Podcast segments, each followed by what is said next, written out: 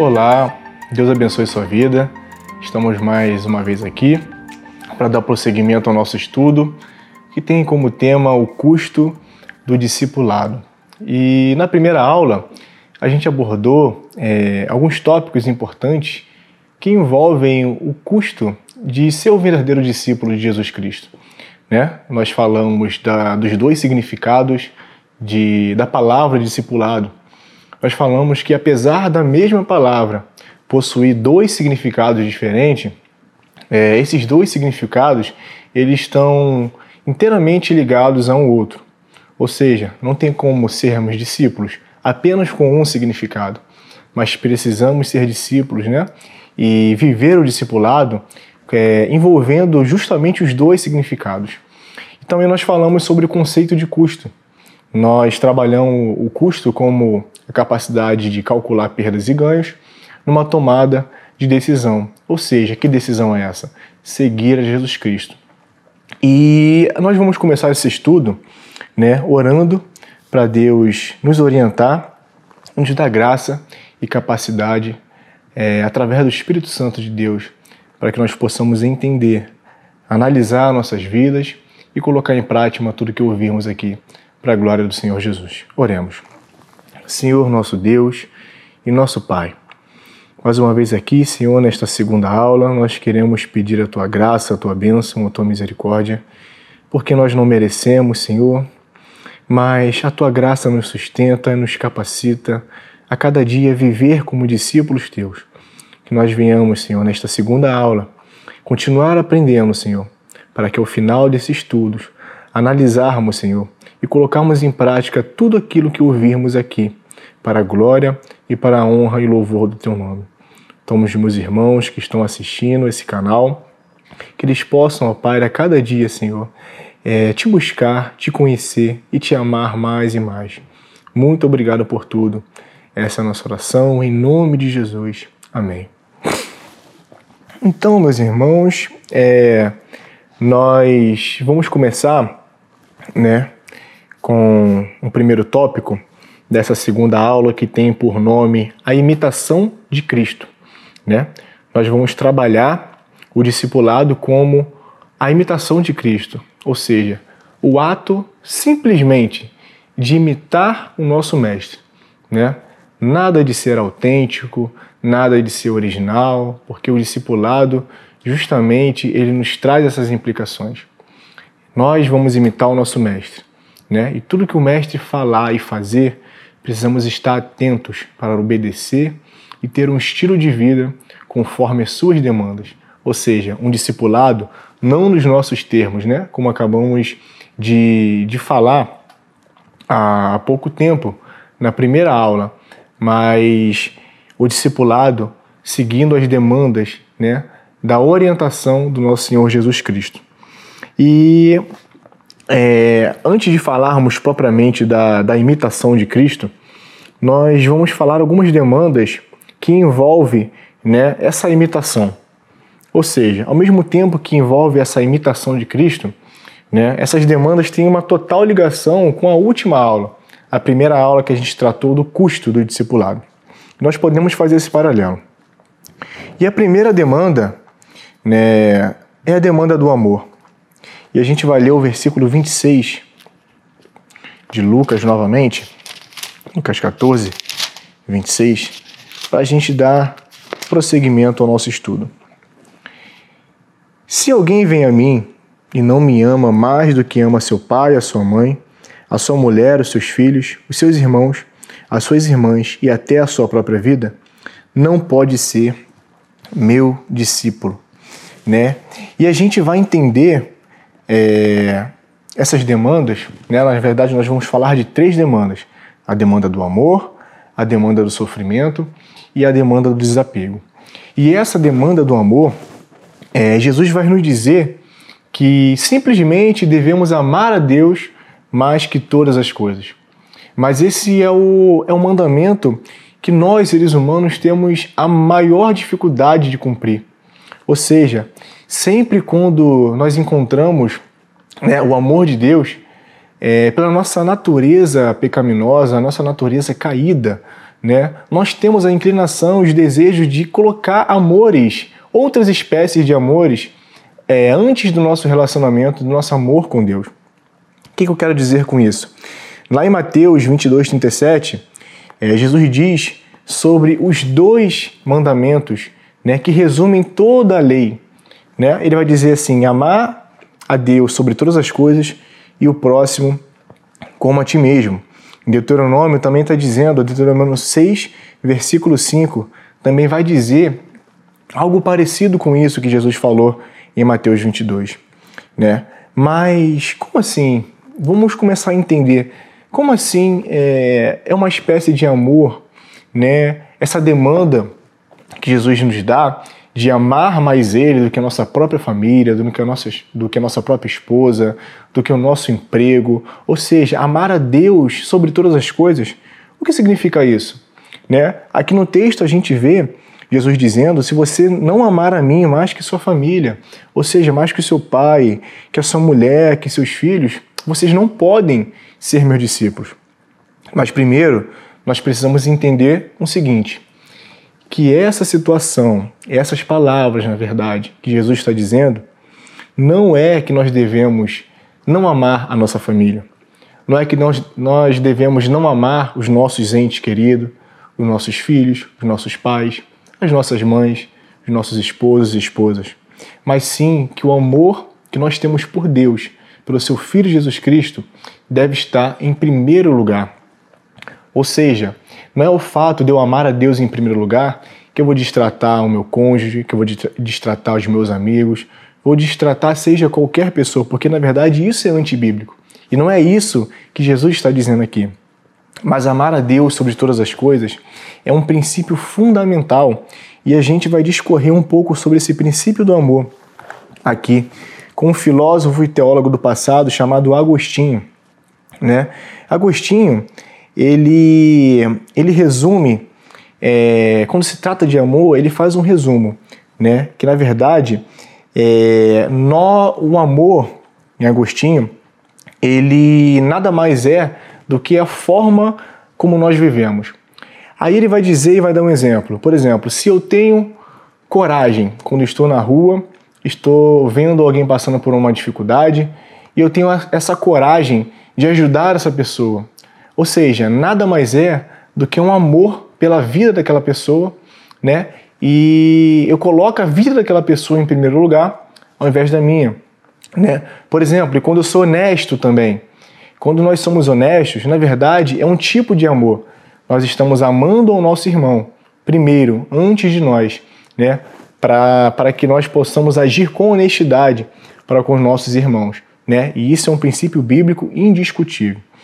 E ao contrário, né, é, Agostinho também vai falar o seguinte, que as nossas afeições elas são desordenadas. O que, que Agostinho quer dizer com isso? Que geralmente aquilo que nós devemos amar mais, nós amamos menos. Ele também vai dizer que tudo aquilo que nós devemos amar menos, nós amamos mais. Ou seja, quando eu amo o meu filho mais do que a Deus, ou uma esposa mais do que a Deus, o que, que eu, vai acontecer comigo? Eu vou colocar toda a minha identidade e o meu sentido, e o sentido da minha vida na minha esposa e no meu filho. Ou seja, se eu não conseguir trazer para eles as realizações que eu tenho planejado, se eu não conseguir que o meu filho seja um filho né, obediente, se eu não conseguir que a minha esposa me corresponda o amor que eu tenho por ela, um dia eu vou me frustrar com isso. E os seres humanos não têm essa capacidade de nos satisfazer por completo. Somente Deus tem essa capacidade. Ou seja, o que Agostinho quer dizer, para resumir, é que nossas afeições elas estão desordenadas.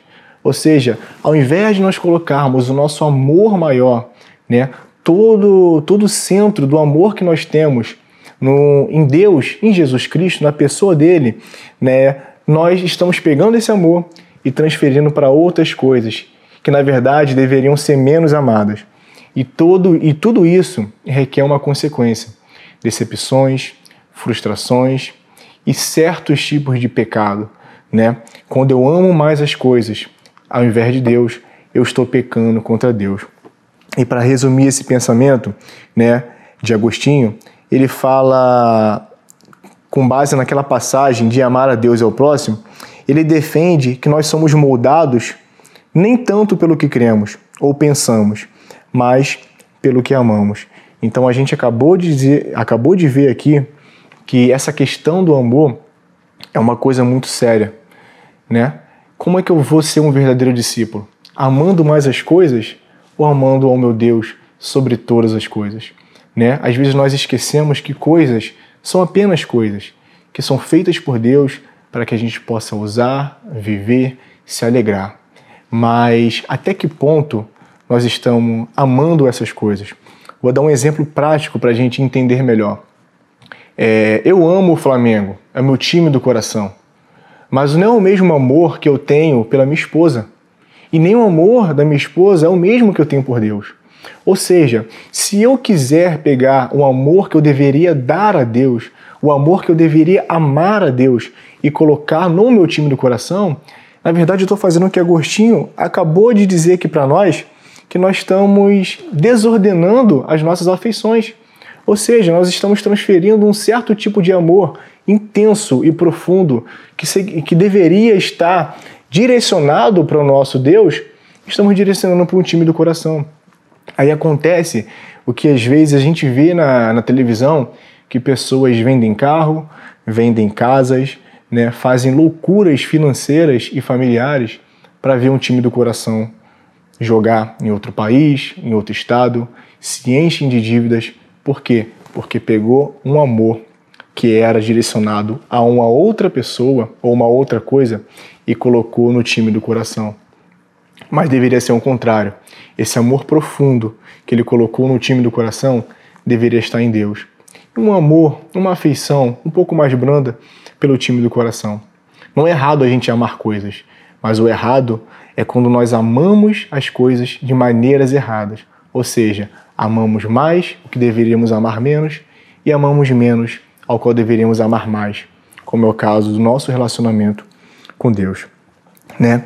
E a gente pode, para fechar essa, esse tópico do amor, essa demanda do amor, a gente pode dizer também que uma outra etapa dessa, desse custo do amor que nós temos de ser um verdadeiro discípulo, é, a gente vê pessoas da, de, de famílias assim, às vezes, isso acontece mais no Oriente do que aqui no Ocidente, que são às vezes até expulsas de casa porque elas têm uma fé em Jesus Cristo.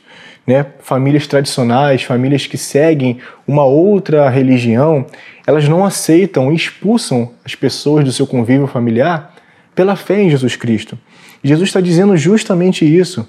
Se vocês querem ser meus discípulos, vocês precisam me amar mais. Vocês precisam pagar esse custo de me amar do amor, ou seja, mesmo sabendo que me amar e me servir e ser meu discípulo vai custar é, o relacionamento, às vezes, com um familiar que não serve a Deus, né? como no caso dessa, desse exemplo que nós acabamos de ver, da expulsão familiar, né? você está disposto a passar por isso? Não é que Jesus quer separar as famílias, mas Jesus está dizendo assim: vocês precisam me amar sobre todas as coisas. E, consequentemente, quando nós amamos a Deus sobre todas as coisas, nós vamos ter é, tribulações, nós vamos ter perseguições, até mesmo dentro da nossa própria família. E uma segunda demanda que nós podemos abordar agora é a demanda do sofrimento, né? o custo do sofrimento, que está no versículo 27 e vai dizer assim: E quem não tomar a sua cruz e vier após mim, não pode ser meu discípulo. Pois qual de vocês, pretendendo construir uma torre, não se assenta primeiro para calcular a despesa e verificar se tem os meios para concluir? Né? A cruz é o sinônimo de morte. E Jesus fala aqui no início do versículo 27 o seguinte: Quem não tomar a sua cruz e vier após mim, não pode ser meu discípulo. Ou seja, que, que Jesus está dizendo aqui? Se você quer ser um verdadeiro discípulo, você vai sofrer perseguições, porque o discípulo ele não é maior que o seu Senhor. Ou seja, se o seu Senhor ele passou por diversas perseguições, passou por diversas tribulações, né, e teve que pagar o preço que pagou, vocês também vão pagar. E aquele que não tomar a sua cruz não pode ser meu discípulo. Ou seja, naquele tempo, quando Jesus usa, a figura da cruz, ele está dizendo que cruz envolve morte. E que morte é essa? É a morte do nosso eu, a morte das nossas próprias vontades, a morte dos nossos próprios desejos que nos afastam da comunhão e do nosso relacionamento com o nosso Deus. Ou seja, quando morremos para nós mesmos, nós estamos dizendo: Cristo vive em mim. E se Cristo vive em mim, os seus desejos, os seus princípios, as suas vontades devem estar em primeiro lugar na nossa vida. Mas o que muita gente confunde nessa parte e a gente pode entender, né, é, o que não é esse sofrimento. Muita gente fala o seguinte: ah, estou com um parente doente, estou é, passando uma provação lá no meu trabalho, meu chefe está pegando no meu pé porque eu não consigo terminar aquela tarefa. Caramba, eu acho que essa semana a minha cruz foi meu chefe. Poxa, eu acho que esse ano a minha cruz foi esse parente doente. Muita gente fala assim, mas nós precisamos entender que não é, não é isso que Jesus está dizendo. Quando Jesus fala de cruz, ele está relacionando a, uma, a um certo tipo de sofrimento que tem tudo a ver com o ato e o fato de nós seguirmos eles, de nós termos um estilo de vida de seguidor, de discípulos de Jesus Cristo. Ou seja, se a minha perseguição, se o meu sofrimento não tem a ver com o fato de eu estar seguindo Jesus, isso não é discipulado. Isso não é carregar a cruz. Nós precisamos entender isso. A cruz que Jesus está dizendo, esse sofrimento, né, que nós devemos carregar e suportar em prol do nome dele, já diz tudo. É em prol do nome dele. Né? E não podemos relacionar, na verdade, não podemos tirar o foco desse sofrimento de qualquer outra coisa de que não seja seguir a Jesus Cristo. Né? E o sofrimento é, é, um, é um sofrimento específico por seguir a Jesus. Mateus 10, 16, no versículo 16, né? 18, 22 e 24, que a gente vai abrir agora e ler, ele diz justamente isso. Mateus 10, 16, 18, 22 e 24. Eu vou ler o versículo 16, logo após o 18 e assim sucessivamente. Eis que os envio como ovelhas para o meio de lobos. Versículo 18. Por minha causa vocês serão levados à presença de governadores e de reis, para lhes servir de testemunho a eles e aos gentios. Versículo 22. Todos odiarão vocês por causa do meu nome. Aquele, porém, que fica firme até o fim será salvo. E o versículo 24. O discípulo não está acima do seu mestre, nem o servo está acima do seu senhor. Continuando no 25.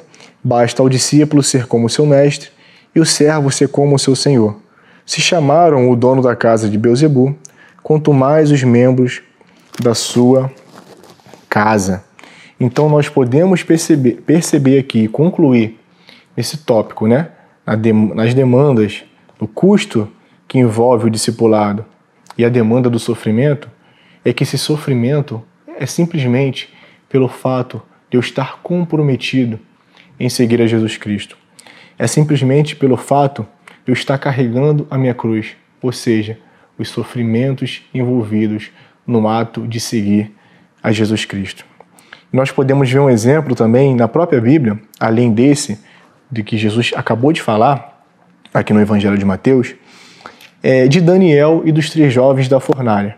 Nem a gente sabe que, que Daniel e aqueles três jovens eles estavam exilados na Babilônia, estavam vivendo num lugar totalmente promíscuo, num lugar totalmente é, depravado, onde as pessoas elas não queriam saber de Deus, onde as pessoas estavam totalmente é, enclausuradas em idolatria, em feitiçaria, em todo tipo de promiscuidade. Ou seja, Daniel e aqueles jovens estavam num mundo estranho, mas só que eles eram servos de Deus. E a gente vai ver lá em Daniel, no capítulo 3, versículo 16 ao 19. Daniel capítulo 3, 16 a 19, a gente vai ver mais um exemplo bíblico de o que significa esse sofrimento é, em prol de carregar a cruz, ou seja, de servir a Deus, de ser um verdadeiro discípulo. Né? Vai dizer assim: Sadraque, Mesaque e Abidnego responderam ao rei: Ó Nabucodonosor, quanto a isto, não precisamos nem responder. Se o nosso Deus, a quem servimos, quiser livrar-nos, ele nos livrará da fornalha de fogo ardente e das suas mãos, ó Rei. E mesmo que ele não nos livre, fique sabendo, ó Rei, que não prestaremos culto aos seus deuses, nem adoraremos a imagem de ouro que o Senhor levantou. Então Nabucodonosor se encheu de fúria, e o aspecto de seu rosto se alterou em relação a Sadraque, Mesaque e Abidnego. Ordenou que se esquentasse a fornalha sete vezes mais do que de costume. Ou seja, nós podemos concluir esse tópico do sofrimento com essa, essa, esse grande exemplo bíblico de que quando nós nos comprometemos em servir a Deus com todo o nosso coração, nós vamos pagar o custo e nós vamos pagar o custo felizes. Porque uma perda vai ser o sofrimento, mas o ganho vai ser servir ao nome do nosso Deus, a vida eterna, né? a comunhão, um relacionamento eterno que teremos com o nosso Deus no fim de nossas vidas aqui na terra. E esses jovens escolheram pagar o preço. Eles falaram: Ó oh, rei, nós, nos import... nós não nos importamos de ir para a fornalha quente, mas nós não vamos adorar a estátua. Nós não vamos nos envolver em idolatria. Ou seja, nós não vamos amar mais este mundo do que amamos o nosso Deus. E se Ele quiser nos livrar, olha que palavra interessante, se Ele quiser nos livrar, aqueles jovens, eles não tinham certeza se Deus ia livrar ou não, porque tantas outras pessoas morreram martirizadas, tantas outras pessoas ao longo da história da igreja, elas sofreram, elas morreram por causa do nome de Cristo, e aqueles jovens também não sabiam. Mas eles sabiam de uma coisa: se é para a glória de Deus, se é para servir ao meu Deus, se é para não negar o meu Deus que me salvou, o meu Senhor, o autor da minha fé, eu vou pagar esse sofrimento. Ou seja, aqueles jovens, eles pagaram o custo, eles pagaram o preço, eles calcularam, ou seja, nós calculamos, nós vamos, então nós decidimos continuar firmes e perseverantes com o nosso Deus, servindo a Ele. E a gente, a gente continuando aqui o nosso estudo, a gente vai entrar agora no tópico do desapego, né? Que é a terceira demanda que a gente está tá tratando. O desapego ele está lá no no livro de Lucas, no versículo 33.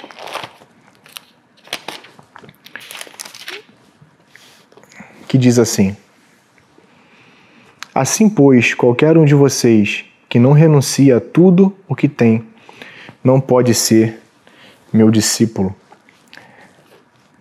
Assim, pois, qualquer um de vocês que não renuncia a tudo o que tem, não pode ser meu discípulo.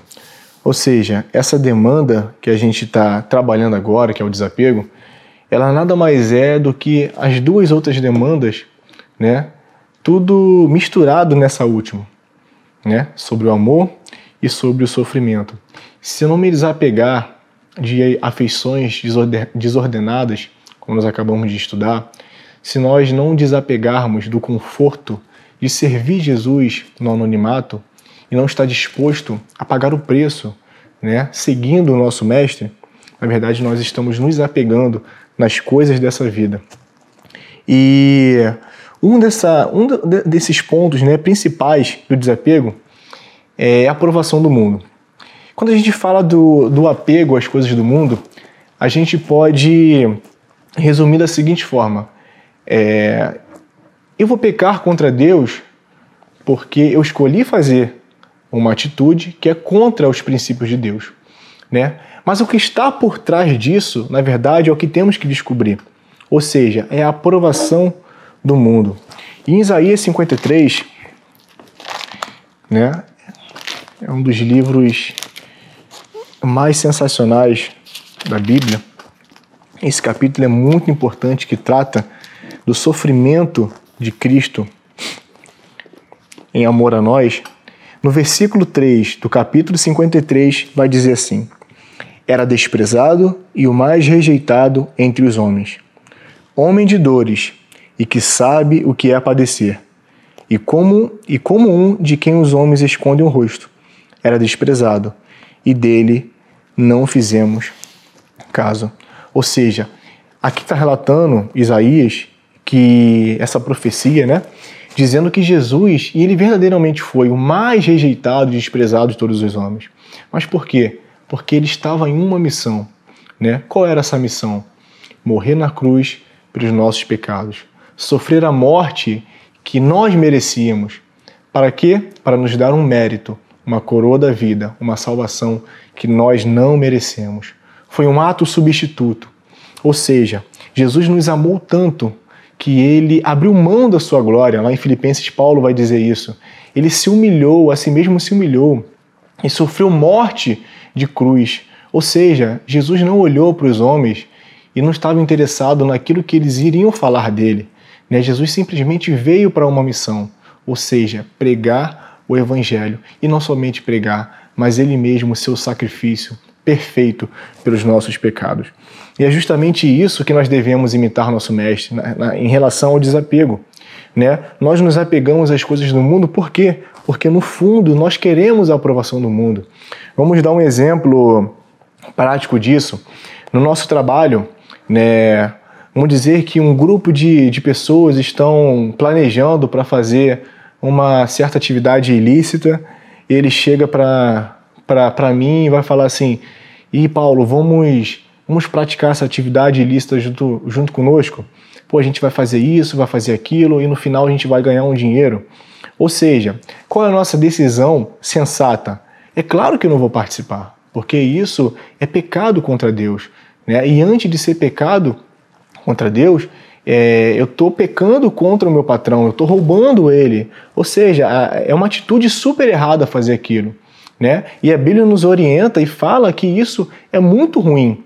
Ou seja, quando nós cedemos esse tipo de tentação e nós concordamos em atividade, em, em, em realizar é, essa atividade ilícita, para a gente não ficar mal com aqueles nossos colegas que trabalhamos juntos há bastante tempo, na verdade, antes de escolher e praticar esse pecado, o que, que eu estou fazendo? Eu estou me preocupando com essa aprovação. E estou pensando assim: caramba, se eu não concordar com eles, eles não vão mais falar comigo, vão me excluir do círculo de amizade, não vão me chamar pra, mais para os eventos, não vão me chamar para as coisas, né? Eles vão ficar rindo da minha cara, vai ficar me zoando, eles vão ficar ou seja, me desprezando, ou seja, por trás de todo o pecado, por trás de tudo aquilo que nós né, é, erramos contra o nosso Deus, na verdade nós estamos buscando uma aprovação do mundo. Né? Então, nessa questão do desapego, nós precisamos entender isso, que o desapego está relacionado a amar mais as coisas do mundo, a, a querer a aprovação do mundo, do que amar o nosso Deus. E para sermos um verdadeiro discípulo, nós precisamos pagar esse preço e desapegar de todas as outras coisas que nos afastam de Deus. E nós seguirmos adiante sendo verdadeiros discípulos. E para fechar essa nossa esse nosso estudo, né, nós vamos falar sobre o discipulado como a imitação de Cristo. É, e a definição de imitação, a gente pode dizer assim: é tomar por modelo reproduzir o que já está feito. Ou seja, imitar a Cristo é nós tomarmos Cristo por modelo imitar tudo aquilo que ele tem praticado e vivido, como a gente viu no decorrer do nosso estudo. Né? E o que significa imitar Cristo? Ter um estilo de vida tendo Cristo como exemplo. Aquilo que Paulo falou em 1 Coríntios 11, no versículo 1. Sede meus imitadores, assim como eu sou de Cristo Jesus. Mas para a gente entender essa imitação, é, a gente vai, vai, vai, vai se deparar com algum, alguns problemas. Né? É, e esse problema é justamente o que a sociedade vai pensar de nós. Né? O que a sociedade vai pensar dessa maneira de seguir a Jesus Cristo, imitando, que na verdade é a única maneira. Por quê? Porque a sociedade, hoje em dia, ela tem esse desejo por autenticidade. É, a sociedade prega uma, que nós devemos ser originais, que nós devemos ser nós mesmos, ou seja, buscar os nossos próprios interesses, não imitar ninguém, nos dividir, né, fazer aquilo que nunca ninguém fez, que na verdade nós vamos ver que isso é uma ilusão e isso é impossível. Né? E na verdade a sociedade ela não tem esse apreço pela imitação, por quê? Porque ela não assume que na verdade nós estamos imitando tudo. Nós fazemos por influência, seja de pessoas, seja de coisas, seja de grupos, seja de qualquer outra coisa, nós estamos sendo influenciados. Até mesmo por uma visão de mundo que a nossa cultura tem, inconscientemente, nas nossas decisões, nós estamos sendo influenciados. Né? Mas a primeira pergunta que nós devemos fazer nesse fato de seguir a Jesus, imitando a Jesus, ou seja, a teoria da imitação, a gente vai, pode fazer a seguinte pergunta: É possível ser autêntico? Será que é possível eu ser 100% autêntico? O antropólogo René Girard ele vai nos mostrar, na sua teoria do desejo mimético, que a autenticidade é uma ilusão.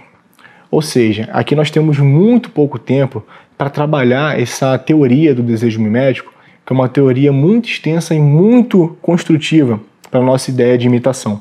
Mas a gente vai resumir da seguinte forma. Essa teoria, é, René Girard, ele vai dizer assim, é a constatação de que entre o sujeito e o objeto de desejo há sempre um modelo. Ou seja, é, diferenciando aqui esse, essa espécie de desejo, é, esse desejo que, o, que esse autor ele está trazendo para a gente é diferente do desejo biológico. Ou seja, se eu tenho fome, isso é um desejo biológico, eu não preciso de um modelo para pegar um alimento na geladeira e comer. Ou seja, a minha motivação vai ser a fome. Ou seja, uma coisa que, que está dentro de cada um de nós. É um, é um fator biológico, não tem como mudar isso. Mas tudo que não é desejo biológico é esse outro tipo de desejo que René Girard vai dizer que nós temos como modelo tudo. Na verdade, esse modelo ele vai mediar nosso objeto de desejo. Né? E como essa teoria funciona? O desejo é despertado por um ato, nunca por um objeto meramente. Né? Por exemplo, se eu estou assistindo uma propaganda de televisão e eu vejo um shampoo que, que que aquele, aquele, aquele jogador de futebol ele está apresentando para que possa ter uma, um marketing alcançável, né? Eu não vou desejar apenas o shampoo. Ah, eu vou olhar para o shampoo e vou desejar. Não, mas eu vou desejar o shampoo por quê? Porque aquele jogador famoso falou que o shampoo é bom.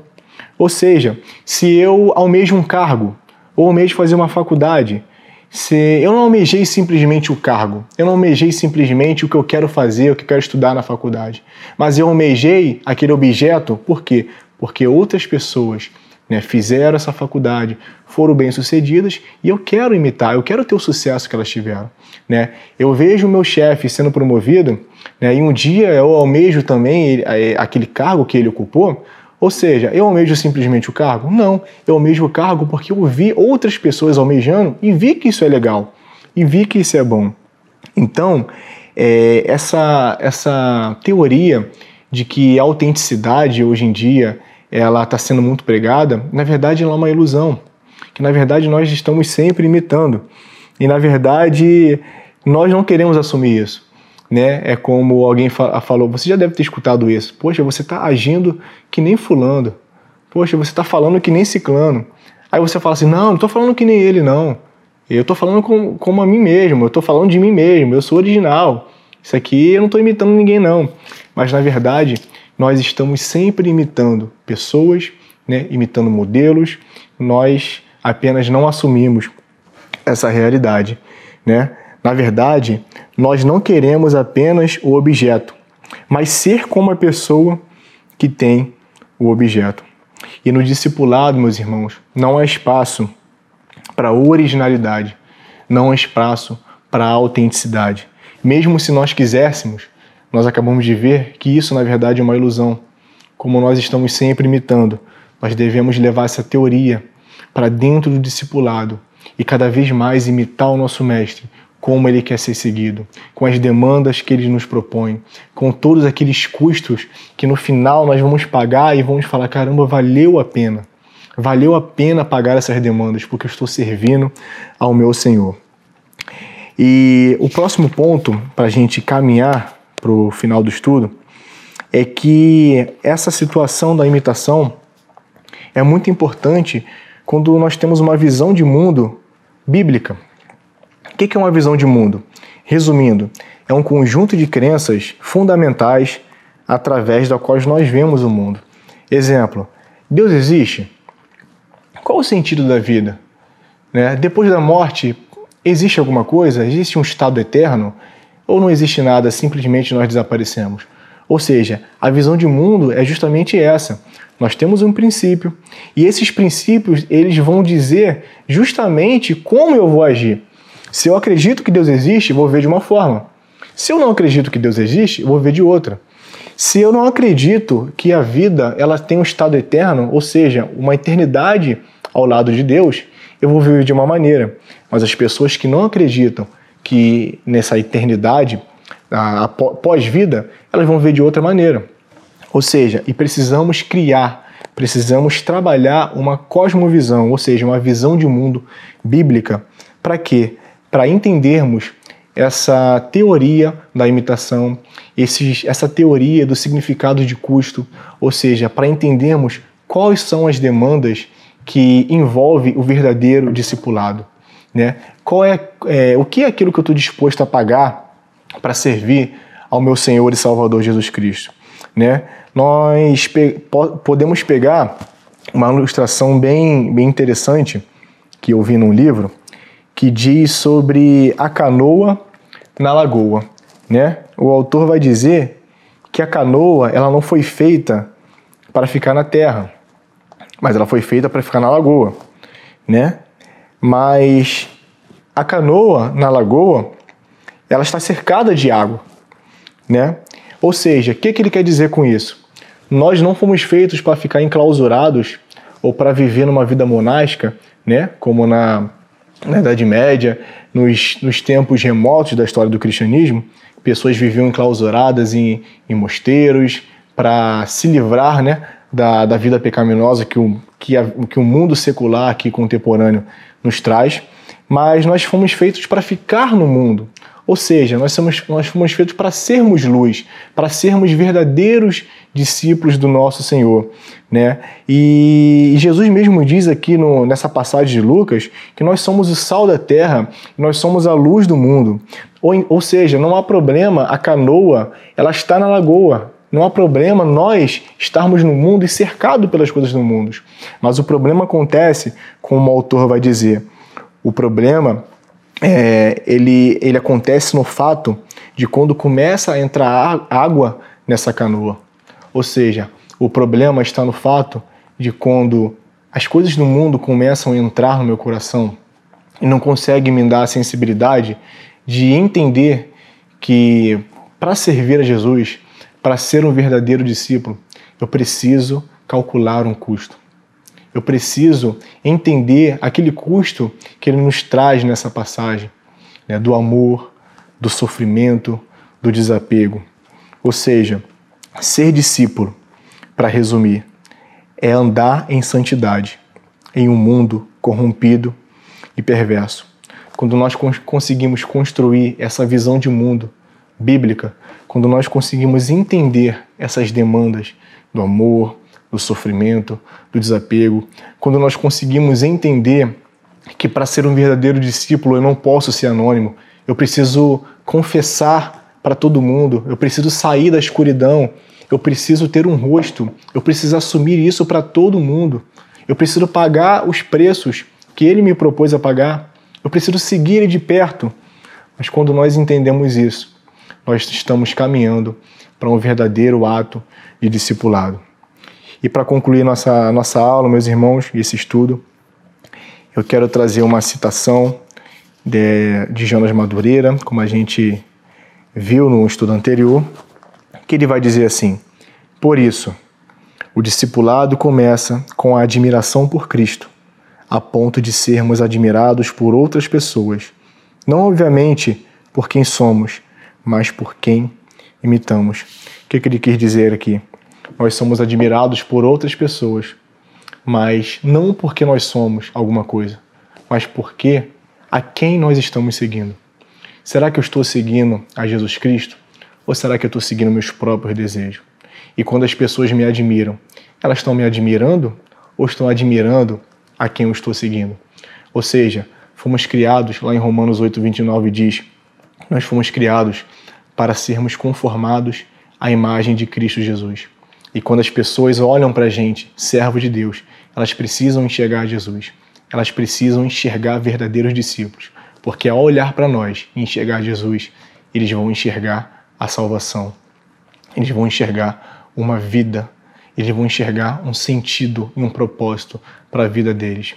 Então, meus irmãos, nós chegamos ao final desse estudo.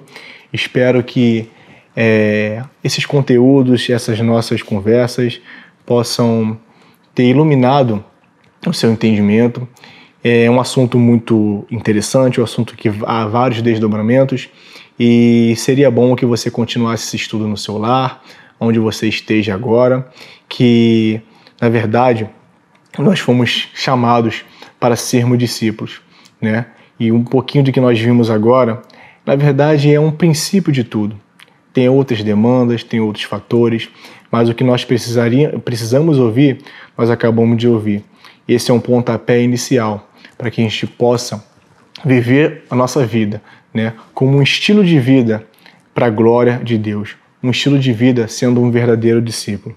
Que Deus abençoe sua vida.